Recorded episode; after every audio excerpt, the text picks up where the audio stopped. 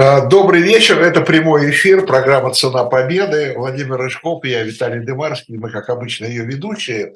А, и сегодня у нас тема, э, ну, собственно, Вторая мировая война, это понятно, август 45 года, э, бомбардировки, атомные бомбардировки Японии. 6 и 9 августа, помню, между прочим, еще со школьных скамьи. Э, помню даже даты. 6 и 9 августа, Хиросима и Нагасаки, две атомные бомбардировки. Э, и сегодня об этом мы и поговорим, о том, как принималось решение, э, что было с японской стороны, что было с американской стороны, и, кстати что было с советской стороны. Это будет первый вопрос нашему сегодняшнему гостю, доктору исторических наук, профессору института, главное здесь очень точные слова э, воспроизвести, э, классического Востока и античности Высшей школы экономики Абсолютно. Александр Николаевич Мещеряков. Александр да. Николаевич, доктор исторических наук. Приветствую вас в нашем эфире. И для начала вот сразу такой действительно у меня вопрос. Понятно, что под мы знаем, да, под влиянием Э, холодной войны, всей атмосферы холодной войны, и, так сказать, с детских лет мы, советские люди, во всяком случае, знаем, что э, эти бомбардировки были осуждены, да, и э, Советским Союзом и так далее. Но это уже было позже ведь. А тогда, в 1945 году, когда Советский Союз и Соединенные Штаты были союзниками, и более того, Советский Союз выполнял, так сказать, свое, свое обязательство да, и свои договоренности с Америкой э, и э, принял участие уже в августе уже в японской войне, да, в войне с японцами, как тогда, в августе 1945 года, э, как мы сегодня сказали, Кремль, советское руководство восприняло эти бомбардировки? Было ли осуждение? Было ли какие-то публичные заявления? Ну и так далее и тому подобное. Вот первое даже это интересна именно советская реакция. Значит, э, чуть-чуть э, как бы э, назад, 26 июля 1945 года Соединенные Штаты, Англия и Китай подписали Потсдамскую декларацию. Вроде бы Советский Союз союзник, да, но Сталин эту декларацию пока что не подписывал, потому что Э, он оставался в меньшинстве, конечно. Э, потому что э, Китай это, естественно, не коммунистический Китай, а это гоминдановский Китай, Соединенные Штаты и Англия. И уже в это время начинается, ну вот, как бы сомнение, начинается сомнение в том, что делать дальше. Как вы правильно сказали, значит, Потсдамская декларация, которая требует безоговорочной капитуляции Японии. Япония молчит, ничего не отвечает. Это, естественно, воспринимается как отказ э, от условий э, этой Потсдамской декларации, и э, все время идут какие-то внутренние, внутренние терки насчет того, пускай это называется не безоговорочная капитуляция, сохраните нам императора и так далее и тому подобное. Но 6 августа... Я извиняюсь, Александр Николаевич, извините, пожалуйста, а с кем японцы вот э, ведут эти переговоры? С а, американцами в основном? А, э, там через Швейцарию с американцами, Советским Союзом то же самое. То же самое, да? то, то же самое. Все время пытались Э, как-то э, смягчить эти условия. Но 6 э, августа, как вы правильно сказали, первая бомба на Хиросиму, и 8 числа Советский Союз подписывает Потсдамскую декларацию и объявляет войну Японии. То есть Через это Э, то есть э, паника была совершенно ужасная на, на самом деле. Э, никто не знал, сколько американцев эти, этих бомб, вот. Хотя на самом деле, ну, в общем, там одна вроде, вроде бы еще была, но ужас велик. 9 американцы сбрасывают бомбу на Нагасаки, как я сказал, 8 числа объявлена война Японии, советские войска начинают э, действия в Манчжурии. По предварительному плану это советское наступление, которое было обусловлено Ялтинскими соглашениями, э, прежде всего э, планировалось где-то на 20 августа, 20 числах августа. Э, и войска были сосредоточены на дальневосточных границах, но тем не менее вот, это, вот эти бомбы, они ускорили процесс вхождения Советского Союза в Манчжоугу, прежде всего, ну, дальше на Южный Сахалин, который был э, э, в то время японским, и на Курильские острова. И вот эта вот э, лава, она покатилась э, по э, Манчжурии. В Японии э, совершенно не понимают, что им делать. Э, и в результате победили силы, э, э, такие выступающие Э, э, за мир, потому что стало понятно и после вот этих атомных ударов, и после того, э, после вступления Советского Союза, что э, полного поражения избежать невозможно. И тогда, 15 августа, тогдашний император э, Хирохито, или посмертное его имя Сева, он выступил э, по радио. Это была первое, э, первое его выступление э, по э, радио произвело на всех японцев совершенно колоссальное впечатление, и в котором он всех их огорошил, потому что он сказал, что Япония потерпела поражение. На самом деле подавляющее большинство японцев ожидало, что он скажет «умрем до последнего». Как вот эта японская пропаганда и действовала. Э, сообщения о э, и о вступлении Советского Союза э, в войну, и об атомных бомбардировках, они, они, были. они были, японцы, ну, хоть как-то представляли себе серьезность этой ситуации, но на протяжении всего лета, ну и даже раньше, пропаганда говорила, 100 миллионов умрут как один. Ну, умрут и умрут. О победе уже не говорилось. Вот. Э, и э, э, вот такая вышла история. История, история с географией.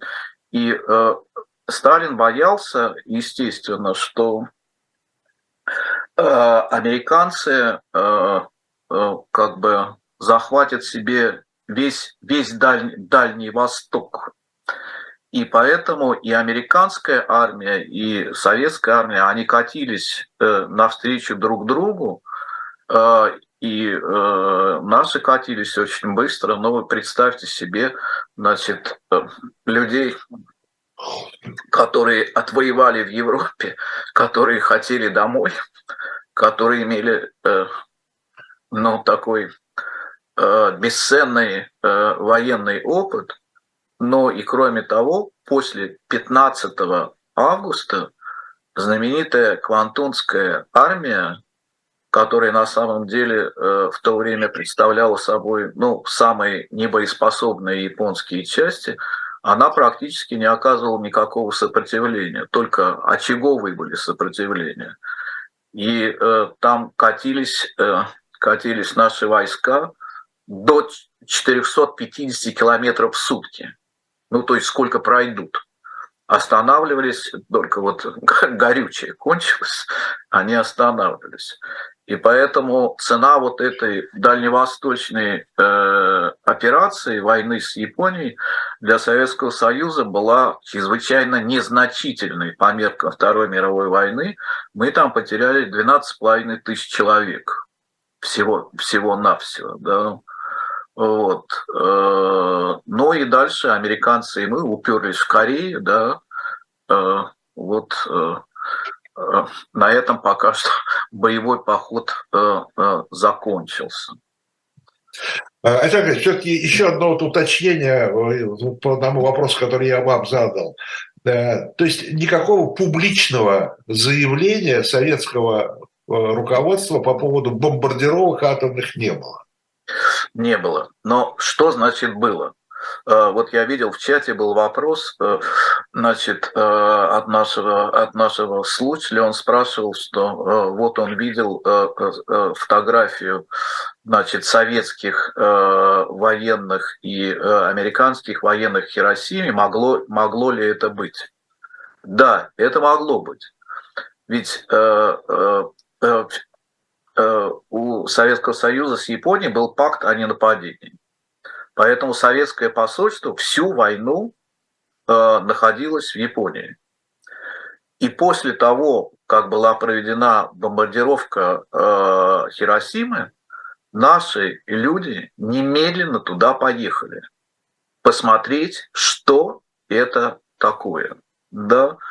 И э, на самом деле наши увидели э, вот эти развалины Хиросимы раньше, чем американцы. Да?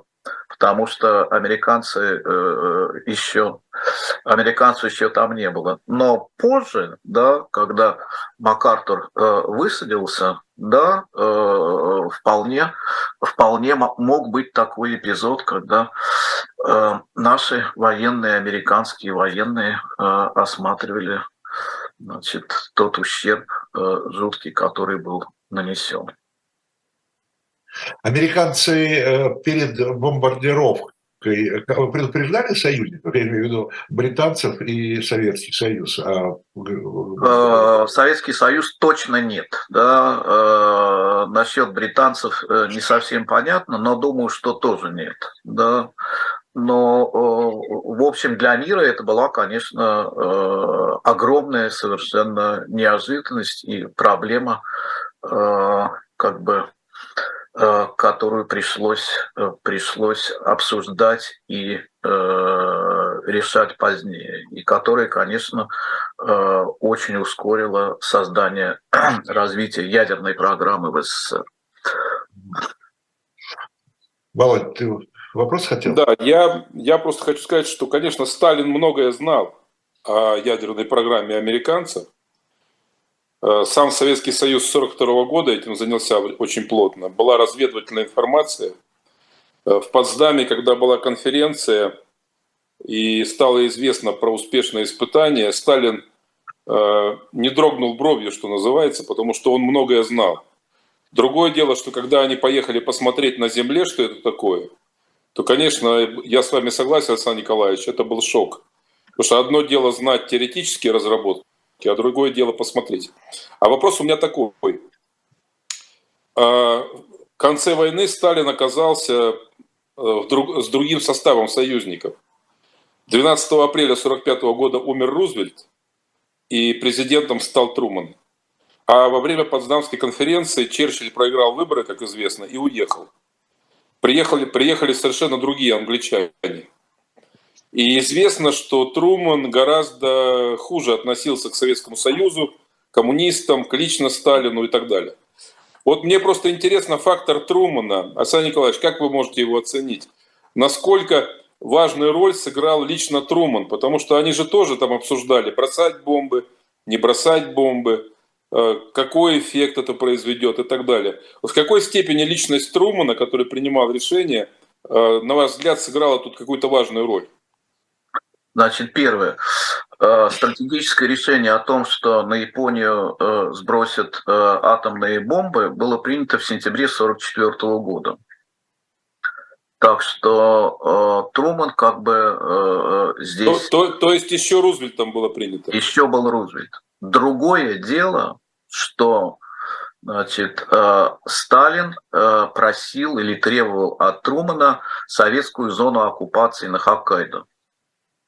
И вот если был бы жив Рузвельт, ну да, если бы докобы, ну, я во всяком случае не исключаю, что э, э, такая бы э, зона э, была образована. Но Труман э, ответил твердое нет, и это привело к очень большим последствиям, потому что Сталин чрезвычайно рассердился, да, э, ведь согласно Потсдамской э, декларации Э, все пленные японцы должны были быть максимально быстро возвращены на родину.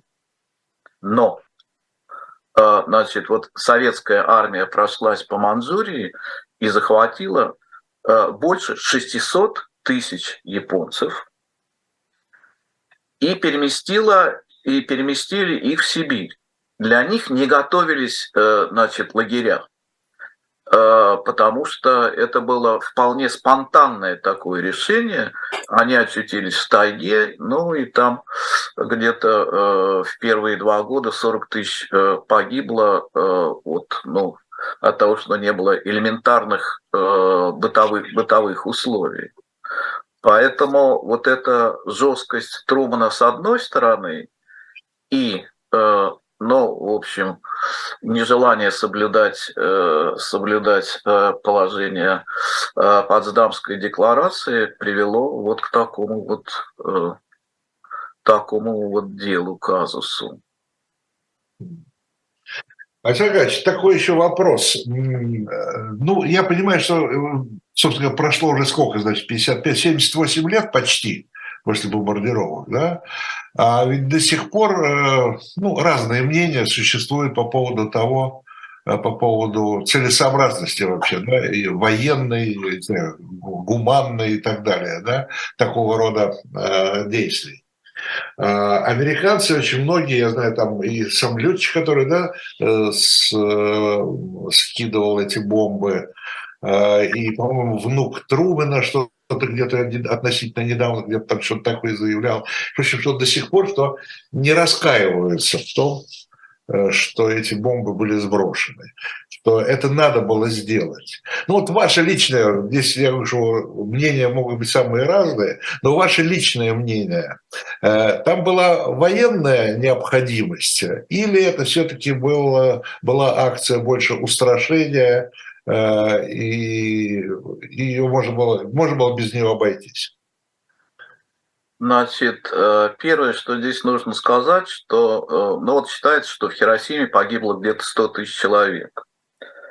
Но нужно иметь в виду, что бомбардировки фугасными бомбами Значит, одна из крупнейших бомбардировок была 10 марта 1945 года. 10 марта, да. Это просто фугасные бомбы. Но Токио – деревянный город. И там погибло 100 тысяч человек. Точно так же, как э, вот э, от этой атомной бомбы. Э, мое мнение такое, что значит, э, э, э, воевать не нужно.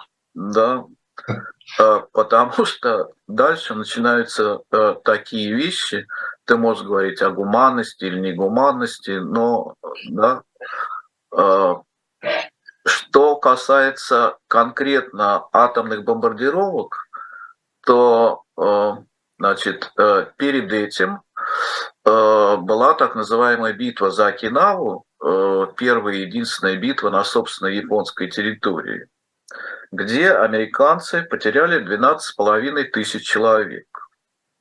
Опять же, по масштабам Второй мировой войны это небольшие потери. Э, американцы потеряли на Европейском театре действий где-то 300 тысяч человек, а в войне с Японией вот за все это время где-то 100 тысяч человек. Тем не менее, это чувствительно, э, безусловно. Э, я так думаю, на самом деле, э, да, ну, естественно, там спрашивали генералов, ну вот если будет наземная операция в Японии, э, каковы будут жертвы, но там по-разному разброс был, но все сходились на том, что несколько сот тысяч человек. Это очень важный фактор. И второй фактор – это, конечно, устрашение Советского Союза. Безусловно, совершенно. Да. Э, ну, как казалось бы, союзники, ну, это, ну, как это, можно, можно договориться. Но уже в это время э, как бы э, борьба за передел мира и тень холодной войны, она уже, к сожалению, легла на планету. Вот, у американцев, как правило, да, как правило, разные, естественно, есть мнения, никакого раскаяния нет. Да, Япония устроила нам Перл-Харбор, ну вот и, вот и получите. Да. Да, на мой взгляд, здесь не бывает э, правой и э, неправ, неправой стороны. Вот. Но аргумент в том, э, о том, что Япония начала эту войну, его это никуда не подвинуть. никуда не подвинуть. Ну, на заседании, как там, как называется точно, американских штабов, да, когда они принимали решение это, они же там реально считали, что если не бомбардировка, а высадка, то действительно погибнут намного больше людей. То есть они исходили из таких вполне прагматичных таких э, целей, да? Да, такие цели тоже были, да. Такие цели, безусловно, совершенно безусловно. То есть это такое, э, пытались сохранить жизни своих солдат, они считали, что так они, э, так погибнет меньше американских солдат. Меньше американских солдат, и э, вот здесь на самом деле интересная очень деталь. Вот когда принималось э, решение о бомбардировках Японии, повторяю, оно было в сентябре 1944 года, война в Европе в самом разгаре. Никто даже это мысли не допускал, что атомную бомбу э, можно сбросить на немцев. Да? Мысли не допускали. И э, многие японские э, авторы говорят, что и в этом тоже э, сказалось, э, э, э, сказался американский расизм, который в то время, чего уж там греха таить, это находился в полном расцвете. То есть э, на азиатов можно, а на немцев, ну, они, конечно, плохие, но не будем. Не будем. А вы думаете, что была возможность? Э, ну, наверное, да, была. Что, Нет, ну, в сентябре 1944 года еще э, никто не знал, когда закончится война. Еще, ну, в общем, ну да, стратегически, может быть, было понятно, но когда точно, конечно, никто не сказал. Конечно. И э, сообщение об испытании, первом испытании э, бомбы атомной э, было сообщение Труман, да, это в Потсдаме было. Да, да. То есть это уже война в Европе уже закончилась. Закончилась, да, закончилась. Поэтому это такое предположение только по поводу. Володь, тебе вопрос? Да, я хотел, мне кажется, еще один любопытный аспект этой темы, Асан Николаевич, это выбор целей. А, все-таки было Токио столица, было Киото древняя столица. Я, я бывал в обеих. Киото вообще потрясающий по красоте город. Мне запомнилась цифра, что там полторы тысячи буддийских храмов. И это все ЮНЕСКО. Если бы туда сбросили, то были бы просто уничтожены главные сокровища не только японской культуры, но и человечества. А, было много других городов, а, и Акагама и так далее. То есть портовых, индустриальных, промышленных – вот почему выбрали два этих города, Хиросима и Нагасаки? Значит, э, э, э, как бы конкретной цели были обозначены 10 мая 1945 года, и это были Киото и Хиросима. Нужно иметь в виду, что на самом деле объектов для такой вот бомбардировки в Японии оставалось очень мало все города, почти все города были сожжены дотла. Да, американцы э, целенаправленно э, бомбили, ну, такие э, массированные бомбардировки начались в 1944 году, когда они э, э, как бы завоевали э, определенные э, э базы э, поближе к Японии, и э, Б-29 могли, могли, могли до них долетать. Да, а, было мнение, зачем э, в Кёдж не было промышленности, да, вот. Но, значит, э, высказывалось такое мнение э, американским командованием, что Киото имеет настолько большое культурное значение, что всем японцам мало, мало не покажется. Мы разрушим их святыню. Но победила другая точка зрения что Киото настолько большая ценность для японцев, что японцы нам этого не, э, не простят. И э, одним из проводников такой точки зрения был Сергей Елисеев, российский японист, который в первые годы революции ему удалось сбежать, и тем он сохранил свою жизнь и себе, и своей семье. Сначала, сначала через Финский залив, потом во Францию. Э, и в 30-е годы он на самом деле создавал американскую японистику почти с нуля. У американцев не было японистики, да. И э, в частности э, Сергей, который стал Сержем Елисеевым, и были еще другие разумные люди, Э, среди американских военных, они отговорили бомбить Киото. Значит, э, Хиросима. Хиросиму э, как-то цинично не звучит. Не Там плоская местность, да? Там плоская местность, и поэтому последствия вот этой бомбардировки атомной, они будут наибольшими. Вот, скажем, Нагасаки, который э, э на месте, э, э, вместо, э, вместо Киото назначили, там гористая местность, и там меньше людей погибло. А в Хиросиме, да, это огромное, огромное количество э, людей, да. Вот, так что Киото э, удалось э, э, спасти и не в последнюю очередь благодаря э, нашему удающемуся соотечественнику.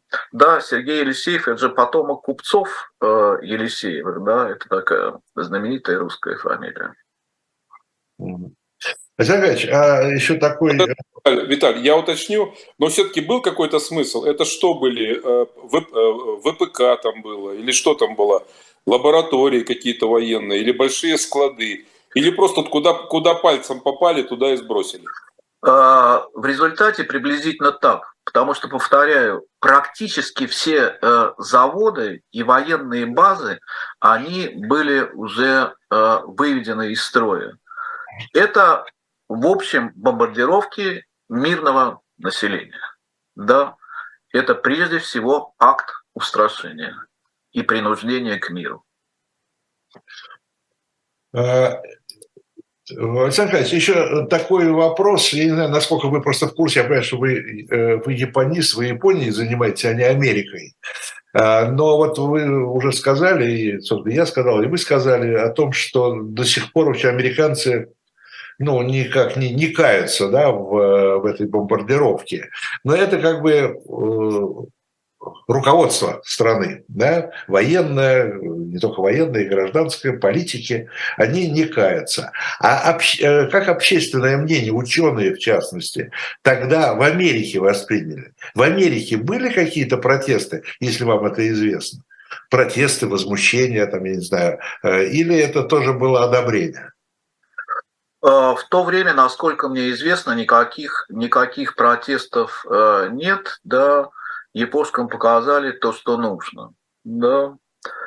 Э, в настоящее время, ну, э, э, американская профессора, она, она во многом как-то, если в Америке мне с кем-нибудь разговаривать, так с профессорами, да, вот, и мы с ними по многим вопросам сходимся. Вот. Э, и э, э, там существует такое мнение, что да, это негуманно, как-нибудь по-другому можно было. Но, насколько мне известно, подавляющее большинство американцев об этом, первое, не задумывается, да, а второе, ну как, Япония начала против нас войну. Да, был Перл-Харбор. И здесь как бы численные показатели, они уже не играют никакого значения. Перл-Харбор был настолько огромным шоком для Америки, но там погибло 3000 американцев. Опять же, по мерам Второй мировой войны это ничтожно. Да, было, были потоплены несколько, несколько кораблей. Но э, сама идея о том, что Япония посмеет напасть на Соединенные Штаты, Это было абсолютно непредставимо, и э, американцы очень разозлились э, от мала э, до э, велика. И поэтому э, и Хиросима и Нагасаки, ну да, война. Что вы хотите? Война. Да, это война, и наша программа «Цена победы», еще напоминаю, мы с пятого года выходим, с 2005 года э, выходит эта программа, 18 лет уже скоро. Э, мы рассказываем по истории войны, э, и про историю еще плюс ко всему рассказывает журнал «Дилетант», и про историю очень много можно найти на сайте Шок Дилетант Медиа. И вот, в частности, э, это я обращаюсь к нашей аудитории, милости просим, э, там появилась, например, книжка новая, называется «Граф Кавур», человек, который создал Италию с печатью от эхо можно приобрести эту книгу. Мы, по-моему, уже с Володей Рыжковым даже говорили, Рыжков вспоминал этого великого, э, великого государственного деятеля итальянского, который, собственно говоря, создал, э, создал Италию, создал такую красивую страну э, Италию. Ну, красоту создавал не он, но страну создавал государство единое государство итальянское создавал э, он. Э, так что журнал, соответственно, другие, очень много другой исторической литературы. Так что милости просим на шоп Дилетант Медиа, там вы все это найдете. И не забывайте, конечно же, ставить лайки на нашем эфире. А мы возвращаемся к ядерным бомбардировкам августа 1945 года. Э, немножко, если от них отойти, Александр Николаевич, вопрос такой. Э, ну, собственно говоря, это известно, и вы сейчас сказали, еще раз повторили о том, что э, с Японией был пакт о ненападении. Да?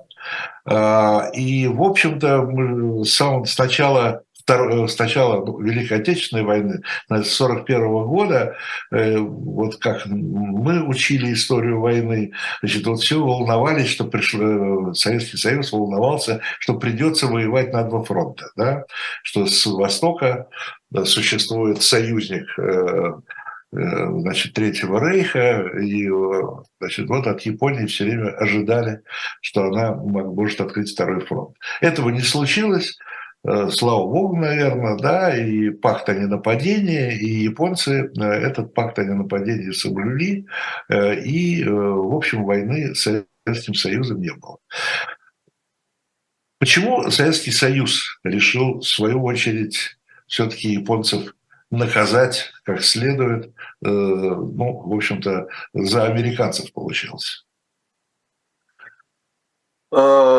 Э, как переговоры, ну как, э, значит, э, Советский Союз на самом деле, естественно, во время войны был страшно благодарен и Англии, и Соединенным Штатам за открытие второго, второго фронта, да, Э, там очень часто говорят, медленно открывали. Э, да, э, медленно открывали, но нужно иметь в виду следующее.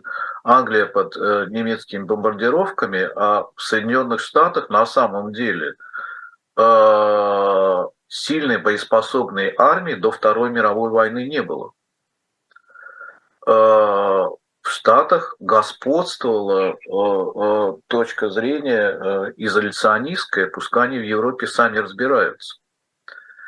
И вот когда, когда японцы напали на Перл-Харбор, тогда весь этот огромный американский индустриальный потенциал он стал работать на войну. До войны такого не было. Э, Америка была великой э, индустриальной державой, но она не была военной державой. Э, Рузвельт хотел, хотел ввязаться в эту войну, но позиции изоляционистов были настолько сильны, что до 8 декабря 1941 года, до нападения японцев на Перл-Харбор, он ничего не мог сделать. Вот. Э, поэтому э, вот такая была, э, такая была ситуация. Как бы, Я имею в виду, а не мог, не мог Советский Союз ну, остаться до конца, ну, скажем таким, нейтральным по отношению к Японии? Э, ну, значит, были э, э, Ялтинские соглашения, да, были там это тегеранские договоренности. Вопрос о вступлении Советского Союза в войну против Японии был решен во время войны. И Советский Союз в данном случае выполнял свои обязательства по отношению к своим Э, к своим союзникам и э, да, э, ну, существовали, естественно, геополитические соображения, да, если Америка, конечно, дожала бы Японию, это совершенно безусловно.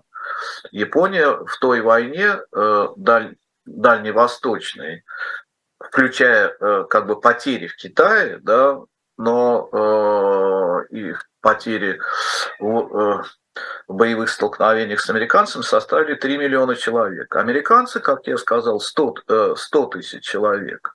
Вот. Э, безусловно, дожали бы, но с большими э, жертвами.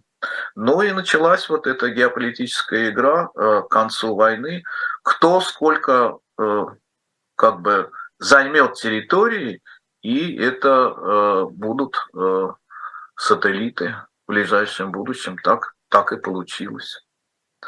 Да, там, где были советские войска, это стали союзники Советского Союза, где американские, да, союзники Америки. Ну да, и все-таки какие-то территориальные еще были, значит, завоевания, да? Ну, э, ну, конечно, да. Э, э, ну, Советский Союз в результате, да, заняв Манчжурию и начав накачивать оружием Мао Цзэдуна, да, в результате выдавили этот самый Гаминьдан и Чанкайши на Тайвань, и на тот момент получил огромную территорию с огромным населением – Э, на некоторое время дружественную э, Советскому Союзу. Правда, очень ненадолго. Ну да, я к, этому доб... я к этому добавлю, что тогда же появились две Кореи, всем хорошо известные. Да. Ро... Ровно по той же причине. Советский Союз получил Сахалин и острова Курильские, вокруг которых до сих пор с японцами э, мы бодаемся. Александр Николаевич, вопрос такой. Мы уже обсудили реакцию Москвы, мы обсудили реакцию в Америке, но между бомбардировками 6-9 августа и капитуляцией Японии 2-3 сентября был почти месяц. А как вообще японское общество узнало об этих бомбардировках или пропаганда скрывала? Это, во-первых, вопрос про народ, а второй вопрос про верхушку японскую. Императора, кабинет министров – армию, флот. Э, какая была их реакция? Мы что-то знаем про это? А, да, конечно, знаем. Значит, э, что касается простых японцев, если император сказал, что нужно сдаваться, то значит нужно сдаваться, здесь вопросов не было. И приказ пошел, и войска в Манчжурии не сопротивлялись.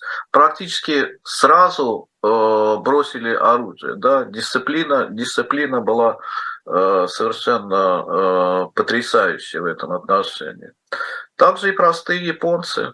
Да, э, у них была разные, конечно, были эмоции. Некоторые сказали, ну и слава богу, кончилось. Император сказал, нужно сдаваться, нужно сдаваться. Если бы император сказал, что нужно продолжать войну, мы бы продолжали войну. Мы императора слушаемся. Нет, я имею в виду не на капитуляцию, а на бомбежки на касательно Хиросимы. Между ними и капитуляцией почти месяц прошел. Вот какая да, была реакция? На... Фактическая капитуляция, ну, э, как я сказал, 15 августа император выступил и сказал, что э, война закончена. Да? 3 э, сентября это подписание акта о капитуляции. Но война закончилась на самом деле 15 августа. Еще немножко советские войска продвигались по Манчжурии, да, Э, там, до 20 августа. Но, в общем, для Японии 15 августа война закончилась. верхушки разные были настроения. Вот те, которые были настроены более, более мирно, они как бы уговорили императора выступить с таким радиообращением. Это была цел, целая операция. Он не в прямом эфире выступал. Записали пластинку. Вот. Пластинку хорошо спрятали была попытка э, среди высшего э, армейского руководства эту пластинку изъять. Да, э, там была неоднозначная ситуация, но победила, э, назовем ее условно, э, мирная партия. Да. Э, разумеется, были и э, разумные люди, но вот чтобы вы поняли как бы уровень компетенции тогдашнего японского руководства, вот я вам расскажу такую потрясающую на самом деле историю. Вот э, в сентябре 1944 года американцы принимают стратегическое решение бомбардировать Японию. 3 ноября 1944 года, то есть той же самой осенью, наш японский ответ на проект, э, проект Манхэттен. Э, запущены боевые воздушные шары 10 метров в диаметре они были склеены из японской вот этой ручной, ручной бумаги. Она такая-то крепкая, это замечательная, да. 10 а, тысяч воздушных шаров. А, два года их лепили 60 тысяч человек. Ну, то есть это размах большой. Шары неуправляемые. Какой расчет? Значит, к шару крепится, да, три бомбы. Осколочные 15 кило, две зажигательных 6 килограммов. И э, рассчитывали, что западное струйное течение донесет эти шары до Америки, они там попадают и э, вызовут, э, вызовут жуткую совершенно панику. Значит, считается, что долетело до Америки приблизительно 10% да, этих самых шаров. А погибло 5 человек. Это училка американская и четверо ее учеников, которые устроили в лесу пикник, и там э, застрял в ветвях воздушный шар, и им стало интересно, что это такое. Они стали его ощупывать и погибли от взрыва. Да, это огромное количество в японском военном руководстве абсолютно безграмотных э, людей. Да. В то время Япония, ну, это практически официальная доктрина, да, что дух сильнее материи. Да, мы знаем, там это э, у американцев это оружие может и получше, и все, но за счет нашего духа мы все равно победим. И это во многом э, оправдывает, да, э, ну как Япония воевал, ну там на слуху какие-то более-менее передовые вещи э, э, о японцах мы знаем. Да, там в начале войны э, э, истребитель э, морского базирования Zero, он был вроде лучшим в мире. Да, в Японии были авианосцы. А, флот был, в общем, неплохой, но э, подводного флота фактически не было. А оказалось, что э, подводный флот сыграл колоссальную совершенно роль в том, как там американцы топили эти японские корабли рассчитывало японское командование, что на море будут генеральные сражения, как раньше. Отсюда самые большие в мире линкоры, там, скажем, Ямато, 72 тысячи тонн. А оказалось, что э, их э, потопить совершенно ничего не стоит, и никаких генеральных сражений э, на море не было. Японская в японской армии не было автоматического оружия, а только винтовки. Японские орудия были в подавляющем своем большинстве, у них были деревянные колеса, то есть их быстро перевозить было нельзя, да, собственно говоря, особенно и нечем, да, потому что автомобилей выпускалось ничтожно мало. Поэтому э, вот это вот э, боевое э, обеспечение той войны с японской стороны было очень плохим, чрезвычайно плохим. И э, если все воюющие страны во время войны очень сильно улучшили свои вооружения, то о Японии этого сказать нельзя. Это некомпетентность на всех уровнях. И э, э, которые, конечно же, э, ну и сама эта война была полной э, совершенно авантюрой, э, но и э, как бы в процессе этих военных действий, кроме там, самопожертвования, Э, которое, которым одни восхищаются, а других оно пугает, э, собственно говоря, Япония почти ничего не сумела э, противостоять. Вот. Александр Ильич, правильно я понимаю, что, что в планах были, были не две бомбардировки, а больше, в том случае, если бы Э, японцы не капитулировали. Да? То есть был... Э, э, я сколько, насколько я понимаю, у американцев еще была одна или две бомбы, но как бы процесс, процесс был налажен, они могли бы сделать и больше, конечно. Они могли бы сделать и больше, естественно, там не десятками, не сотнями, да, но вот, да, могли бы.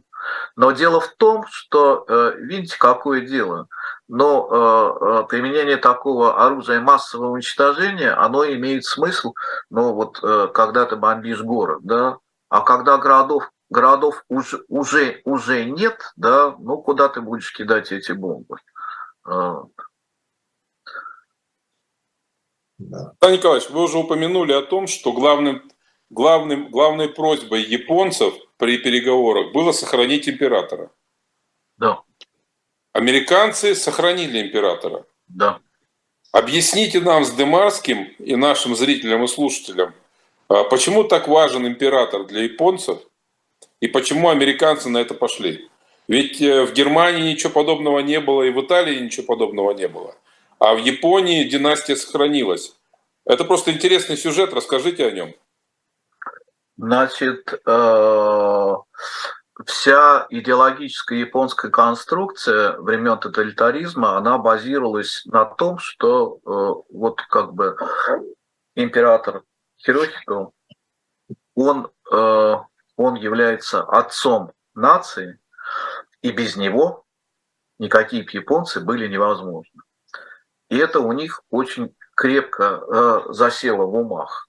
Япония и император – это одно и то же. А, американцы вначале были такие мнения императора судить. А, формальные основания для этого большие. Печать императора стоит на указе об объявлении войны, само собой. Другое дело, что фактически этот самый Сева ничего не решал. Но, тем не менее, формально, конечно, он является инициатором этой войны. Дальше, э, дальше американцы, э, видите, какая э, интерес, интересная вещь. Американцы могли высадиться в Токио сразу после 15 числа, после 15 августа. Японцы их убедили, что нужно сделать это попозже, они объяснят населению, что против э, э, американцев э, ничего предпринимать не нужно. Э, американцы сочли этот довод разумным. Э, японцы обещали, что все будет в порядке, и действительно все было э, в порядке, но э, эти две недели, за эти две недели они сожгли огромное количество документации.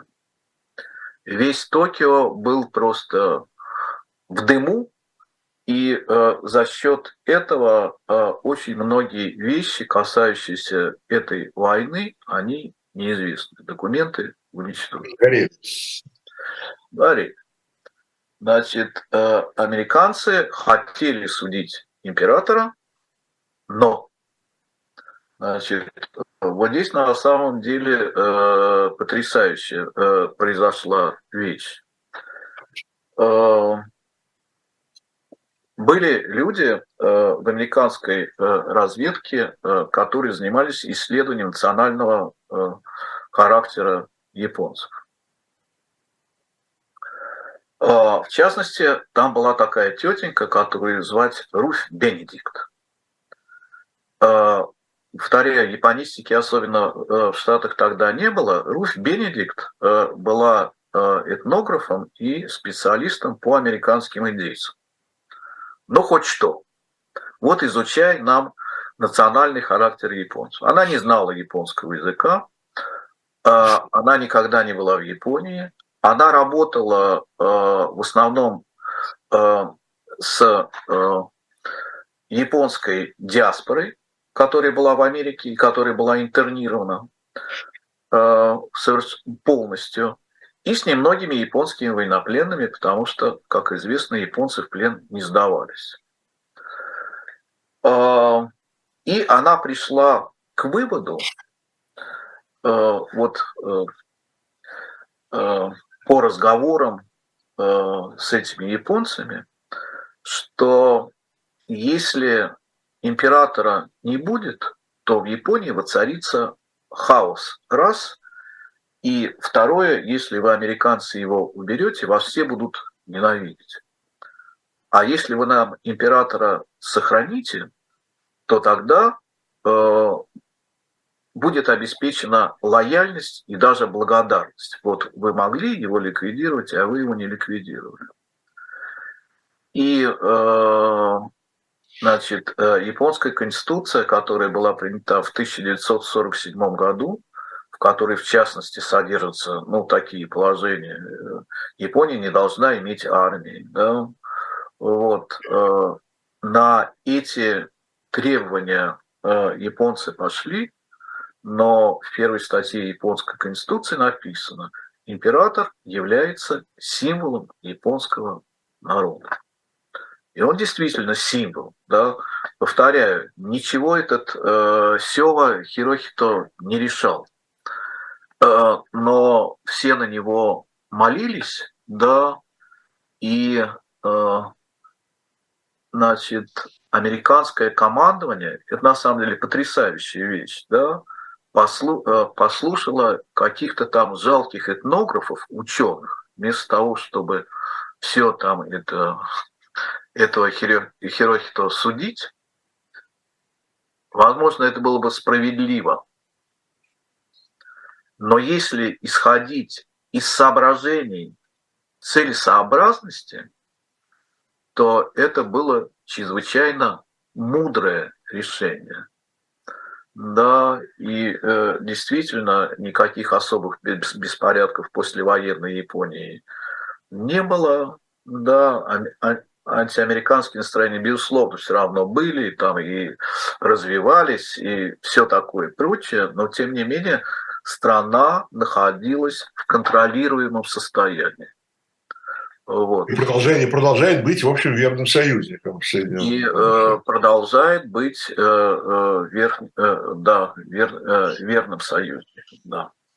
да, именно так. И семья та же самая продолжает править, я имею в виду императорская семья. Ну, она не правит, а, но она находится на троне. Да, она находится на троне и свою функцию э, как бы по, объ... по объединению, по э, японцев, японского народа, она, безусловно, продолжает играть. Спасибо большое. Наше время истекает. Я говорю спасибо Александру Мещерякову, доктору исторических наук, профессору Института классического Востока и античности Высшей школы экономики. Говорили мы об американских бомбардировках августа 1945 года, бомбардировках Хиросимы и Нагасаки. Мы вас, уважаемые наши слушатели, наша аудитория, приглашаем на сайт shop Дилетант Медиа, за книгами, за журналами. Кстати, я думаю, сегодня или завтра уже должен появиться свежий апрельский номер журнала «Дилетант». Так что вся история ваших перед вами. Читайте, изучайте и раз в неделю приходите на программу «Цена победы», в которой мы рассказываем об истории Второй мировой войны. Еще раз спасибо, всего доброго. Спасибо, спасибо вам. Спасибо.